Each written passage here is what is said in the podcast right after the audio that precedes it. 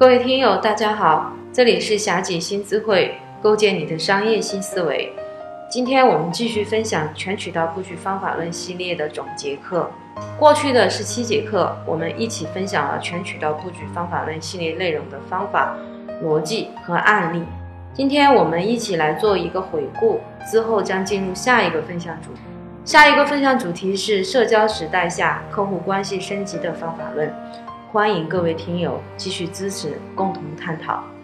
这个系列的课程一共有五个核心要点，分别是：第一，消费升级带来了全渠道融合趋势，主要分享了用户消费特征的进化，有三个关键词：社交化、归属感和用户的自我认知。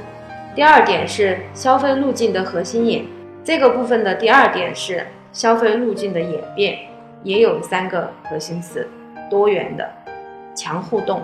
场景化的，重新认识全渠道运营下的流量概念。流量已经成为稀缺资源，无论是从互联网时代到移动互联网时代，流量它并没有变多。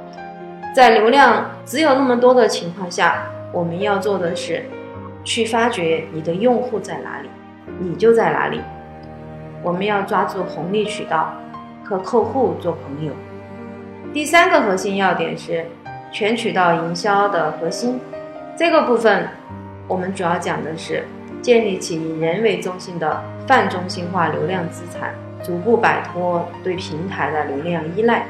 新的流量运营模式是用社群原理加福利模型，构建自己的流量生态运营体系。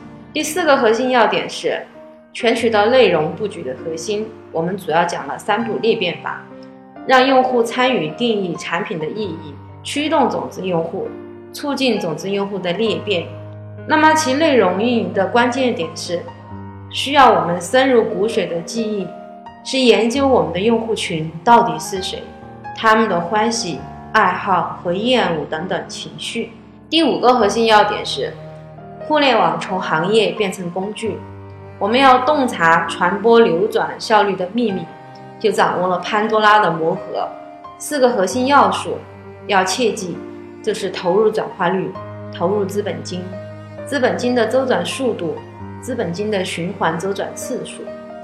那么关于全渠道布局方法论的系列分享到此结束，感谢各位听友的支持，下一个主题更精彩，希望你和志同道合的朋友一起来。最后希望大家一如既往的支持霞姐新智慧。